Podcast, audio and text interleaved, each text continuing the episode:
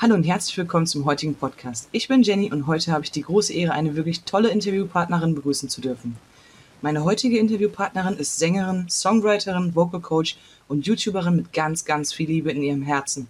Außerdem ist sie glückliche Mutter zweier wundervoller Töchter und liebende Ehefrau. Ich bin sehr dankbar, heute Nina Kutschera interviewen zu dürfen. Mit 14 hat Nina begonnen, Gesangsunterricht zu nehmen. Später studierte sie Jazz und klassische Musik. Bekannt wurde sie unter anderem in der ersten Staffel von The Voice of Germany. Wenn ich über ihre beiden YouTube-Kanäle Nina Kutschera und Oh Gott, diese Familie nachdenke, dann fallen mir zwei große Wörter da ein, die ich damit verbinde. Liebe und Toleranz. Und damit begeistert sie nahezu täglich tausende Menschen. Umso glücklicher und noch stolzer bin ich gerade, dich, liebe Nina, heute interviewen zu dürfen. Zunächst einmal danke, dass du dir die Zeit nimmst, mir heute Rede und Antwort zu stehen. Und ähm, ich möchte natürlich als erstes wissen, wie es dir geht und ob du meiner Vorstellung irgendwas hinzufügen oder in ihr irgendwas korrigieren möchtest. Hey, ähm, ich, nee, das war super. Vielen Dank für die tolle Vorstellung. Mein erster Podcast. Äh, das ist ganz aufregend. Ich, ich werde bestimmt ganz viel Blödsinn reden. Aber das ist äh, okay so. genau gut, so wie es ist. Yay. Äh, mir geht's im Übrigen super. Ich bin glücklich, ich bin zufrieden, mir geht's ja hervorragend. Danke der Nachfrage. Das fragt man mittlerweile eigentlich viel zu selten. Oh, das stimmt. Da hast du sehr, sehr recht. Ähm, ich fange einfach mal dann direkt mit der ersten Frage an, sodass mhm. wir keine Zeit verlieren. Wenn wir, also deine Zuschauer und Zuhörer, deine Inhalte zum Beispiel auf YouTube konsumieren, dann stellen wir relativ schnell fest, dass du irgendwie nicht so dieser typische YouTuber bist. Was meine ich damit? Wie ich irgendwie in der Vorstellung schon gesagt habe, fallen mir bei dir besonders zwei Worte ein. Liebe und Toleranz. Was mich interessieren würde, ist, ob du dir damals bei deinen Anfängen darüber Gedanken gemacht hast, wie du wirkst und ähm, wofür steht in deinen Augen der Name Nina Kutschera? Ich habe mir ganz am Anfang natürlich Gedanken darüber gemacht, ähm, was präsentiere ich da, aber nie darüber, wie ich wirke. Also, dass ich nicht so bin wie die anderen, das sieht man relativ schnell. ähm, mir war einfach wichtig, also ich habe halt auch gesehen, wie meine Tochter zum Beispiel selbst YouTube konsumiert. Ähm, und mir war einfach wichtig, den Gegenpol darzustellen zu diesem ganzen nicht netten Content. Wenn man sich mal umguckt, was sind so die bekanntesten YouTuber in Deutschland, wie interagieren die mit anderen Menschen, dann wird man ganz schnell feststellen, dass das nicht sonderlich sozial kompetent ist, dass da fiese Schimpfwörter zum alltäglichen Sprachgebrauch gehören und dass auch die Attitude, mit denen die Leute irgendwie auf andere Leute zugehen, eine ganz, ganz schlechte und respektlose ist. Und ich will einfach mit dem, was wir machen, denn es ist tatsächlich so, also wir verstellen uns jetzt nicht oder so, ähm, ich möchte damit einfach zeigen, hey, es geht auch anders. Und es geht respektvoll und es geht mit Liebe und es geht tolerant und es geht so sogar noch viel besser du hast für mich irgendwie auf YouTube so eine Art Happy Place auf jeden Fall mit deinem Kanal geschaffen mhm. und dafür bin ich auf jeden Fall sehr, sehr dankbar. Ach, das, das war halt anders und richtig und echt und ja, Herz halt. Ne? Ach, danke schön. Das ist, das ist ein sehr, sehr schönes Kompliment. Jetzt habe ich ein bisschen Gänsehaut. Das ist toll. Ja. Das freut mich sehr. Kommen wir bitte zur nächsten Frage. Und zwar möchte ich darüber reden, dass du ja mit 14 Jahren angefangen hast, Gesangsunterricht zu nehmen. Und ich würde gerne von dir wissen, ob du damals schon ja den großen Traum gelebt hast, in die Musikbranche einzusteigen und dort zu arbeiten oder ja und was mich noch viel viel mehr interessiert, nun mal wir stellen uns jetzt mal Eltern vor. Eltern haben normalerweise zumindest sehr sehr viele zunächst einmal irgendwie das Gefühl, dass das Kind irgendwas, so nenne ich es jetzt mal, sicheres machen soll. Und ich weiß es nicht, ob man, ob direkt, ja, der Beruf der Sängerin, ähm, ja, direkt das als sicher zu bezeichnen ist. Wahrscheinlich auch nicht mal die YouTuberin. Und ich möchte gerne von dir wissen, wie es bei dir war. Also, ähm, ich singe schon viel länger. Also ich habe tatsächlich im Kindergarten schon angefangen und das liegt daran, dass auch meine Eltern Musiker sind. Also die wussten ganz genau, das Kind macht am Ende eh nichts anderes. Ne? Also die haben natürlich gesagt, hey, willst du dir eine Ausbildung suchen, willst du ähm, vielleicht irgendwas im kreativen Bereich machen, was, was hast du vor? Aber mir war von Anfang an, wirklich von Anfang an klar, ich stehe irgendwann auf der Bühne. Und ich kann was und ich will das alles irgendwie richtig machen. Und man kann ja auch das studieren. Ne? Das okay. heißt immer, das ist die brotlose Kunst, aber das ist es gar nicht. Also du kannst da dich hervorragend ausbreiten im Musikbusiness, wenn du was drauf hast und ähm, da auch ganz gut von leben. Und mh, mm, ja, um auf deine Frage zurück, äh, zurückzukommen, der Traum, der war schon immer da. Immer. also seit ich denken kann. Nicht erst mit 14, sondern tatsächlich schon von, von ganz klein auf. Oh, das ist süß. Ja, ich denke auch, ich habe immer persönlich so ein bisschen die Meinung, wenn du in deinem Bereich, egal welcher Bereich es ist, einfach der Beste wirst, verdienst du sowieso Geld. Und dann gibt es gar keine brotlose Kunst mehr. Das ich meine, ist absolut richtig, ja. Klar, best, wird erstmal der Beste und wird dann auch noch gefunden, aber meistens, wenn man wirklich sehr, sehr gut ist, dann, glaube ich, wird man auch gesehen und gehört, vor allem in dem Fall. Ja, absolut. Und ich habe das Glück gehabt, dass ähm, meine Eltern mich immer unterstützt haben. Sie haben immer gesagt, äh, wenn dich das glücklich macht, dann mach das einfach, weil es geht nicht. Also natürlich geht es im Leben darum, voranzukommen und es geht im Leben vielleicht auch darum, irgendwie ein festes Standing zu haben, aber in allererster Linie geht es darum, glücklich zu werden. Das ist zumindest meine Meinung. Und auch, wie gesagt, wie meine Eltern. Und die haben da, ja, für mich teilweise auch den Weg geebnet und mich einfach machen lassen. Und jetzt bin ich da, wo ich eben bin. Und glücklich. Das glaube ich. Und jetzt stellen wir uns mal bitte ganz kurz folgende Situation passend dazu vor. Ein junger Mensch würde gerne singen, würde gerne irgendwann die großen Bühnen dieser Welt rocken und die Eltern sind eben nicht so begeistert dafür. Was würdest du diesem jungen Menschen ja raten? Also prinzipiell rate ich jedem erstmal, mach deine Schule fertig. Denn wenn du deine Schule fertig hast und den besten Abschluss hast, den du für dich erreichen kannst, was nicht unbedingt das Abitur bedeutet, sondern einfach nur einen guten Abschluss, kannst du alles machen, was du gerne machen möchtest. Denn du hast dann immer noch mal so ein Backup irgendwie. Ähm, ich denke, man muss als junger Mensch, ganz viele haben ja den Traum, ich möchte auf die Bühne, ich möchte auf die Bühne. Man muss halt sich selbst ähm, ausbilden. Also nicht nur äh, im, im, Bezug auf den Gesang und so, sondern auch so in Bezug auf Weitblick. Man muss halt gucken, kann ich das leisten, will ich das leisten? Wie ist es eigentlich wirklich? Ne, weil es ist ja nicht immer Zuckerschlecken. Also Musikbusiness ist ein großes, fieses Haifischbecken und du brauchst nicht nur einen Baseballschläger, sondern fünf, wenn du da überleben willst. Und ähm, ja, ich, ich würde halt sagen, hier, pass auf, guck dir das ganz genau an und sprich vor allem erstmal mit Leuten, die da schon drin stecken. Also such mal den Kontakt. Irgendwie, es geht gar nicht darum, mit großen Stars zu sprechen, sondern einfach mit Berufsmusikern. Denn auch im, im Musikbusiness gibt es ganz viele verschiedene Felder. Das wissen die meisten nicht. Die denken dann, hey, es gibt da irgendwie nur den Popmusiker, der da auf der Bühne steht und rumspringt. Aber, also der, so, so Chartgedöns und so, ne? Ähm, aber es gibt halt auch eben diese Coverbands, dann gibt es die klassischen Häuser, in denen man arbeiten kann. Es gibt auch noch ganz viele andere Sachen, die man ähm, so als Sänger oder eben Musiker machen kann, von äh, denen man gar nichts weiß und die auch tatsächlich in Festanstellung laufen. Also so unsicher ist das alles gar nicht. Oh Gott, ich könnte Stunden darüber reden. Nur zu, ich habe Zeit. Ja, okay, okay, pass auf. Also, ähm, wenn ich jetzt zum Beispiel als Sängerin irgendwas machen will, dann kannst du A natürlich, äh, klar, du kannst deine eigenen Songs schreiben, du kannst dein eigenes Album rausbringen, was eine super Sache ist. Ähm, dann musst du halt jemanden finden, der das Ganze irgendwie nach vorne bringt, also irgendein Label oder so, oder ein Vertrieb oder irgendwas in diese Richtung. Irgendjemand, der daran glaubt, was du da machst. Und da reicht es leider oftmals nicht, wenn du nur alleine dran glaubst. Dann kannst du als ähm, Sängerin auch zum Beispiel zum Musical gehen und kannst an Häusern arbeiten oder äh, in Produktionen mitmachen, ähm, die es gibt. Es gibt ja viel mehr Musicals als äh, es gibt ja Cats und Starlight Express. Es gibt so so unfassbar viele Sachen. Ich weiß, ich war Dann, schon, kurz zur Unterbrechung, nur Randnotiz, ich bin absoluter Musical-Fan. Ich glaube, ich habe in meinem Leben schon 60, 70 Stück, glaube ich, besucht. Ja, es ist Wahnsinn. Es ist, es ist Wahnsinn. Es gibt noch, es gibt, ich denke immer wieder, jetzt Music, ich liebe Musical, deswegen mhm. großartig. Ähm, ich denke immer wieder, okay, es gibt noch so viel, was ich nicht gesehen habe. Und ich denke immer, ich kenne alles. Und dann mhm. kommt wieder was Neues. Und ich denke, ah, ich muss das sehen.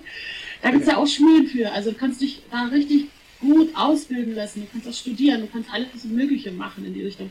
Du kannst aber auch mit deiner Stimme noch ganz andere Sachen machen. Du kannst ja auch ähm, zum Beispiel, wie gesagt, in, in einer Coverband singen. Du kannst, oh Gott, das geht so viel. Du kannst Background singen für andere Leute. Du kannst als Studiomusikerin arbeiten. Du kannst dich so weiterbilden, dass du irgendwann selber unterrichten kannst. Und oh Gott, es gibt so viel. Es gibt so, so, so, so, so viel. Das heißt, als junger Mensch sollte man sich genau informieren, welche Möglichkeiten bestehen und vor allen Dingen, was zu einem selber passt. Und was ich ganz interessant genau. fand, ist, dass du gesagt hast, dass man sich vielleicht jemanden sucht, der vielleicht das schon lebt, was man gerne leben würde. Denn ich ja. glaube, wir alle lernen generell bei so vielen Dingen einfach durch Vorbilder. Absolut. Absolut. Und es gibt also so viele Musiker überall. Man weiß das oftmals gar nicht. Ne? Das ist so lustig. Klar. Du läufst die Straße und alles voll mit Musikern. So. ähm, aber ich denke, es ist prinzipiell immer gut. Ja, wie du, wie du schon sagst, es ist prinzipiell immer gut, jemanden zu fragen und, und sich einfach, ja, nicht unbedingt ein Vorbild aber, zu suchen, aber jemanden, der einem sagen kann, ey, pass mal auf, äh, ich habe aber hier gerade saure Gurkenzeit, ne? das läuft nicht immer geil oder da und da kannst du, kannst du was lernen oder so und so mache ich das. Ich denke, das ist eine, eine ganz gute Sache. Aber es ist ja in anderen Jobs auch so. Klar. Ne? Das ist ja in jedem, in jedem äh, Berufsfeld.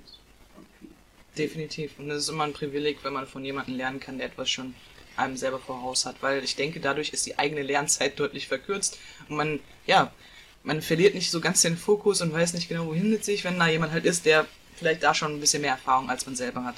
Ja, absolut. Ich bin absolut bei dir. Ich persönlich nenne die Tatsache, dass eine Person ja ihren eigenen Träumen nachgehen kann und wahrscheinlich sogar damit Geld verdienen kann, die ähm, persönliche Erfolgsspur für mich ist Erfolg nicht gleich Geld. Deswegen, Hauptsache, mhm. ich persönlich definiere das eher so, dass man seinen Traum, Träumen, ja, ja, die Träume leben kann. Wie ja. sieht deine alltägliche Erfolgsspur aus und ähm, unternimmst du irgendwas aktiv, um auf ihr zu bleiben? Erfolgsspur ist irgendwie das ist ein schönes Wort. das mag ich.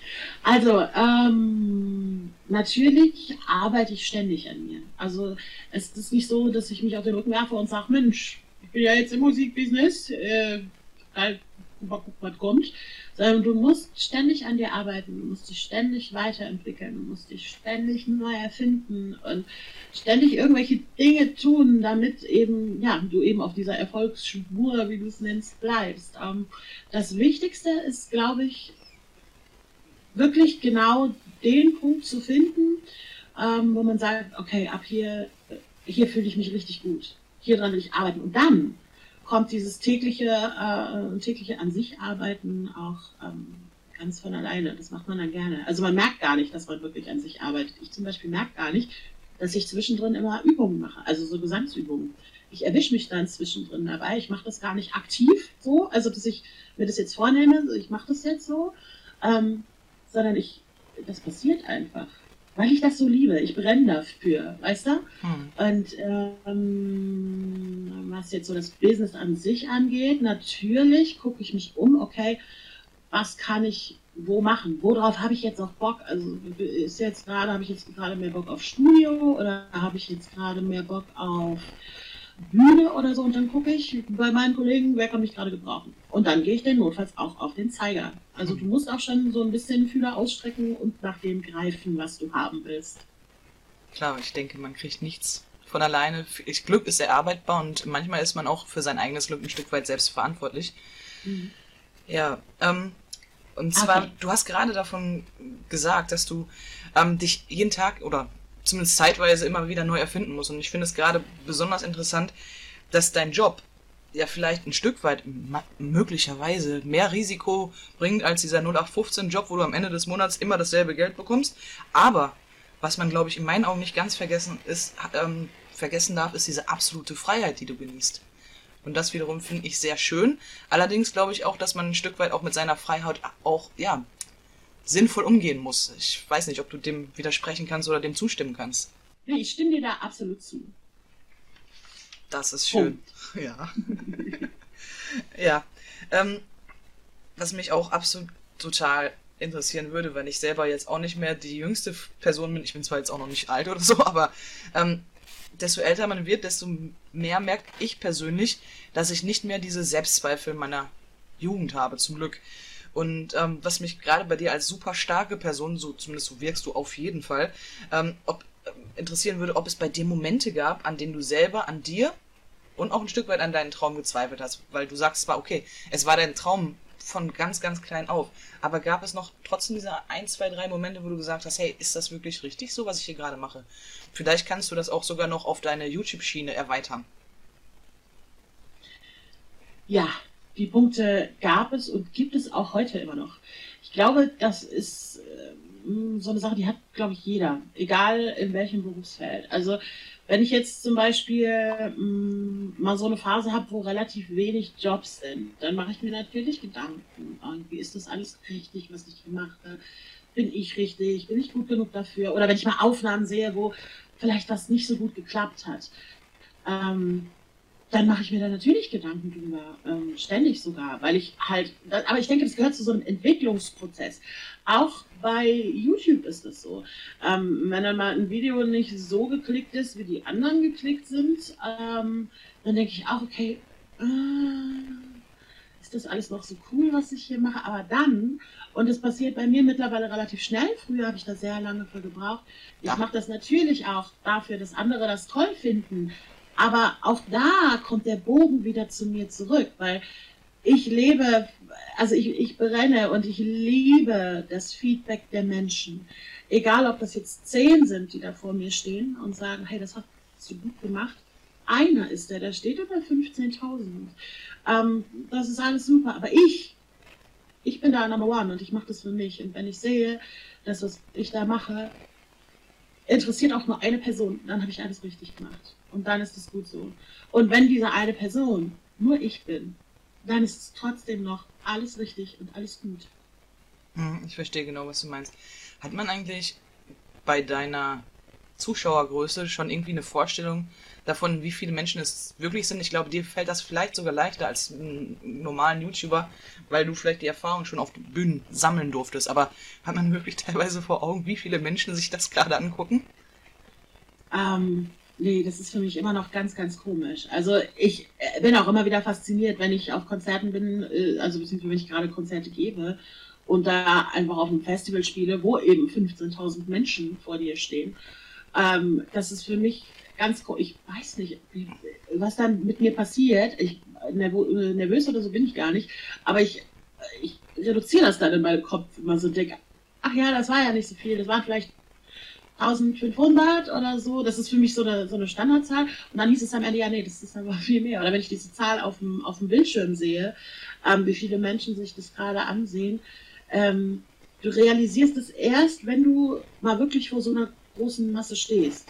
Weil diese Zahl, die ist klein, die hat vielleicht vier, fünf oder sechs Stellen. Und die nimmst du halt in einem Blick mit. Aber wenn du mal überlegst, wenn, ihr, wenn ich jetzt ein normal gut geklicktes Video habe, gehen wir mal von 10.000 Klicks aus. Einfach so. Mhm. Das ist so ein verdammtes Stadion. Ja. Das ist ein Stadion voll Menschen, wenn ich mir überlege, dass ein Stadion, das, ich weiß nicht, in einem Stadion auf der Leinwand mein Video läuft. Das ist schon strange. Aber auch ein bisschen geil, ne? Auch absolut ein bisschen geil. Absolut. Nicht nur ein bisschen, sondern viel. Was mich besonders interessieren würde, weil ich da selber ein Stück weit drunter leide jetzt gerade, oder überhaupt, vor deinem ersten Auftritt bei The Voice. Du hattest gerade gesagt, dass du nicht die Person bist, die normalerweise nervös ist. Aber warst du da, da nervös? Und wenn ja, wie bist du damit umgegangen? Und wenn nein, wie hast du es gelernt, niemals nervös zu sein? Ich war sehr lange sehr nervös. Also ich habe ganz lange Lampenfieber gehabt. Irgendwann ähm, mit der Routine, die da mit reinkommt, äh, was die Bühne angeht, ging das weg. Was The Voice anging, ich war, also ich war da schon jemand, der eigentlich nicht aufgeregt ist. Aber diese ungewohnte Situation hat mich fix und fertig gemacht. also das, das vor den, vor den Blind Auditions, ey, du hast keine Ahnung, ich war so nervös und das ist mir noch nie passiert und danach auch nie wieder. Ich war so nervös, dass ich eingeschlafen bin. Was? Also das, das war so krass, mein ganzer Körper hat so durchgedreht. Ich habe einfach hinter der Bühne gesessen, habe mich an die Wand gelehnt und bin eingepennt. Und ähm, als ich dann auf die Bühne musste, ich weiß noch, dass ich nichts mehr wusste. Ich wusste aber nicht mal mehr, wie ich heiße. Ich wusste da nicht mal mehr, ich wusste nicht, wie der Song äh, heißt, den ich singe. Ich wusste den Text nicht mehr, der war weg.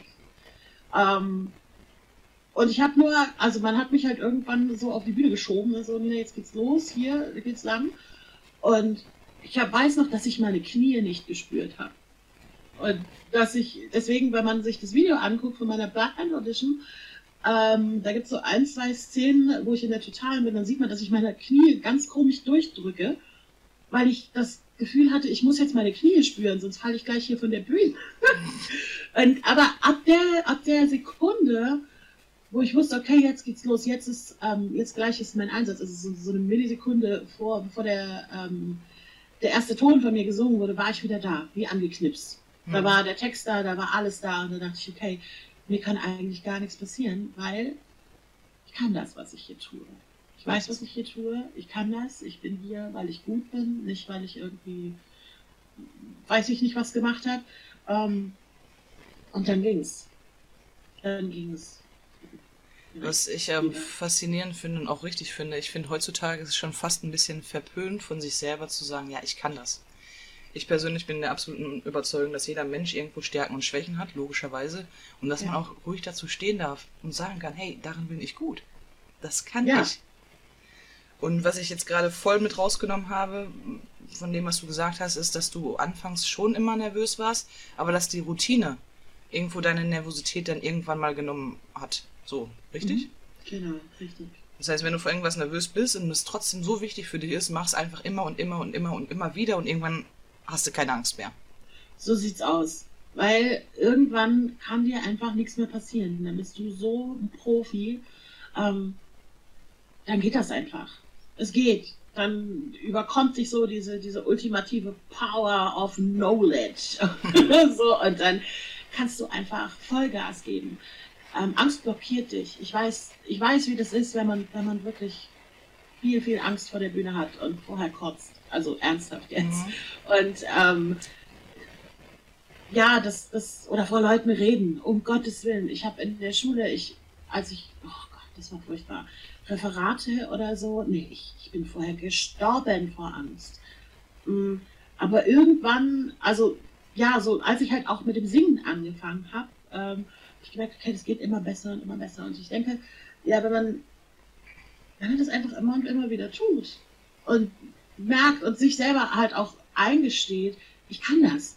Ich kann das, weil man sagt ja auch ganz oft, ähm, ich, ah ja, vielleicht war das nicht so gut und stellt sein Licht so ein bisschen unter den Scheffel. Bei manchen mag das Fishing for Compliments sein, bei anderen ist es dann aber eben ähm, schwaches Selbstwertgefühl. Wenn man anfängt, wirklich reflektiert auf sich zu gucken und zu sagen, hey, hey, das war richtig gut und sich auch selber mal auf die Schulter ähm, klopft, dann geht das irgendwann. Man muss sich selber nur lassen. Also wir verbieten uns das so oft, habe ich, hab ich manchmal das Gefühl. Oder wie ist denn das bei dir? Also ähm, das würde mich total interessieren. Du, wie, wie ist das bei dir, wenn, wenn du in so eine Situation kommst? Was machst du dann? Wenn du erstmal ein komisches Gefühl hast und. Ähm ich glaube, unterdrücken. Ich werde, wenn ich genau weiß, dass eine Sache mir so wichtig ist, werde ich zumindest im Vorfeld alles in meiner Macht Stehende dafür tun, dass ich die Sache wirklich kann. Mhm. Und das, wenn man schon irgendwo sich selber eingesteht, dass man eine Sache dann irgendwie zehnmal gemacht hat und dass man zehnmal fehlerfrei durchgekommen ist, dann gibt es zumindest auch ein Stück weit Sicherheit. Zwar hat man immer noch die, am Anfang dieses komische Gefühl im Bauch und ich erinnere mich noch ganz genau an meiner mündlichen Prüfung beim Abi. Mhm. Ich habe damals zu meiner Deutschlehrerin gesagt, ähm, ich bräuchte noch fünf Minuten. Sie hat zu mir gesagt, nein, deine Vorbereitungszeit ist vorbei. Da habe ich gesagt, ja, ich brauche keine Zeit, um mich vorzubereiten. Ich brauche ganz kurz die Zeit, damit ich Ihnen hier nicht den Raum vollreihe. Ja, das war schon ziemlich gut. Aber ich bin persönlich auch ein Mensch, der auch mal vor Prüfungen Angst hat und ich hatte eine Menge Prüfungen in meinem Leben. Aber wenn die ersten zwei, drei Minuten ganz gut gelaufen sind, ja. Dann war ich wieder safe, weil dann konnte ich mich konzentrieren. Dann wusste ich, okay, jetzt kann dir nichts mehr passieren. Das ist so lustig. Das ist bei mir tatsächlich ähnlich. Also manchmal gibt es natürlich so super wichtige Jobs, wo ähm, alles sitzen muss, jede Bewegung sitzen muss, wo alles genau durchgetaktet ist. Und da kommt bei mir auch manchmal so eine Art von Nervosität. Aber sobald ich den ersten Ton oder die ersten zwei, drei Töne gesungen habe, ist es weg. Dann, dann, dann, geht das. Das ist ja ähnlich wie bei dir. Das ist total interessant irgendwie. Ähm, was mir auch, ah, das fällt mir gerade ein, was mir auch super geholfen hat, ähm, in so Momenten, wo ich echt Angst hatte, das hatte ich von meiner Mama, hm. die hat gesagt, fühl mal in dich rein. Wo genau sitzt die Angst? Weil Angst ist ja, ähm, ja klar, eine, eine, Emotion, aber Emotionen sitzen immer irgendwie. Man sagt, man hat ja. Herzschmerz oder äh, was, sowas in die Richtung und man fühlt das ja auch physisch. Ne? Absolut. Und Angst kann man auch fühlen. Man kann das tatsächlich fühlen. Bei mir ist Angst zum Beispiel ähm, wie so eine Faust im Bauch. Ja, bei mir Und genau. die ist spitz So ein bisschen. Also das ist so ein spitze, so, so ein spitzes Gefühl. Und wenn man versucht, das zu lokalisieren und das findet, dann löst sich das so ganz komisch auf. Das ist wahr. Ich glaube wirklich, dass jede Emotion körperlich wird ein Stück weit. Ja. Und wenn man dann dazu in der Lage ist, diese, ja, diese Körperregion wirklich ja, herauszumachen, dann kann man dagegen auch wahrscheinlich aktiv was machen. Ja. Was mich natürlich nochmal interessieren würde, weil ich mich gerade sehr, sehr viel mit der Persönlichkeitsentwicklung halt, was ja genau in diese Richtung geht, beschäftige. Ähm, hat man als Sängerin, ob bei The Voice oder auch so, vielleicht auch den einen oder anderen Coach, der einem Tipps gibt, pass auf, wenn das und das ist, äh, oder du das und das fühlst, macht genau das. Und wenn ja, nimmt man dann auch diese, ja, die Ratschläge an, Schläge halt, ne? Ähm, oder bist du da komplett alleine durchgegangen, sag ich mal? Ähm, wir hatten natürlich Vocal Coaches, so bei The Voice, aber ähm, jetzt Menschen, die genau dafür da sind, ähm, uns so Angst zu nehmen oder so, waren da, waren da nicht. Nee, da bin ich in dem Sinne alleine durchgegangen. Aber äh, ich habe mich schon sehr, sehr früh mit mir selber beschäftigt und angefangen über solche Dinge nachzudenken. Meine Mama ist auch so im Feld Persönlichkeitsentwicklung und äh, auch Psychologie tätig und die hat mir da viel, viel mitgegeben. Ähm, ich bin ja mittlerweile Coach zum Hm. Beispiel ne? und ich coache Menschen, die genau solche Sachen machen. Und ich bin zum Beispiel jemand, ich gehe da eher ganzheitlich dran. Also ich, ich gebe dann auch Tipps weiter. Wie kann man sich verhalten in der und der Situation? Ich denke, das ist sehr, sehr wichtig. Und äh, da habe ich auch schon einige Knoten lösen dürfen bei anderen Menschen und habe gesehen, okay, ich bin nicht alleine Ja. mit dem Scheiß, den ich da mit mir rumschleppe. Geteiltes Leid ist halbes Leid, ne? Yes. Auf jeden Fall. Schauen wir mal ein bisschen in deine Zukunft. Wie stellst du dir deine persönliche Zukunft, besonders im Punkto persönliche ähm, Erfolgsspur vor? Ah, das ist eine schöne Frage. Ich mag träumen, ich mag Ziele setzen, das finde ich super. Ähm, ich will auf jeden Fall, also das ist mein erstes Ziel, ich habe immer so einen Fünfjahresplan in meinem Kopf. Ähm, mein erstes Ziel ist auf jeden Fall mein Album fertig machen nächstes Jahr. Das ist so das, das Ding, wo ich momentan auch ähm, meine ganze Liebe und mein ganzes Herz reinstecke. Dann möchte ich äh, passend dazu auch gerne ein Musikvideo drehen. Und irgendwann, gehen wir mal in die weite Zukunft, ähm, möchte ich für meine Familie ein Haus haben und sagen können, das habe ich alleine geschafft. Das habe ich geschafft. Mit dem, was ich liebe und mit meinen Träumen und mit meinen Hoffnungen habe ich genau das geschafft und mir und meiner Familie ermöglicht. Das ist schön. Stell dir vor, du würdest einem jungen Menschen begegnen. Und dieser junge Mensch hat einen nicht konventionellen Traum, den er gerne als Job halt ausführen möchte. Welche drei Tipps würdest du diesem Menschen mit auf den Weg geben? Glaub an dich. Glaub an dich, lerne dich selber kennen. Glaub an dich und zieh hart durch. Das nehme ich jetzt mal als Tipp Nummer eins. Ja. Tipp Nummer zwei ist, ähm, lass dich nicht beirren. Lass dir von niemandem sagen, dass das, was du möchtest, egal was es ist, und wenn du gerne Grashalme einfärbst und das zu deinem Job machen willst, lass dich von niemandem beirren. Für jede Idee gibt es das passende Feld. Lass dich niemals unterkriegen von dem, was andere Leute zu dir sagen, denn das ist in erster Linie einfach mal scheißegal. Es ist wichtig, dass du glücklich bist und dass du durchziehst.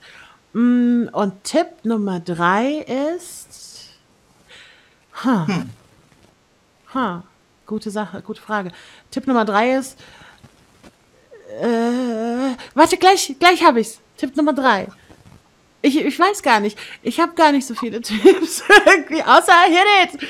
Ähm, äh, Ist ja auch nicht schlimm. Fassen wir ganz kurz zusammen. ja. Du hast gesagt, auf jeden Fall, mach es einfach, arbeite hart dran und lass dich auf gar keinen Fall von irgendwem beirren, der halt nicht deinen Traum hat. Also zieh dein Ding durch und arbeite dafür, kurz gesagt.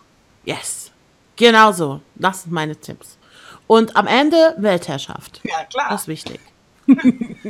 Das waren eigentlich auch schon all meine Fragen. Ich werde natürlich all deine Plattformen, auf denen du natürlich mit deiner Familie auch vertreten bist, in den Shownotes verlinken.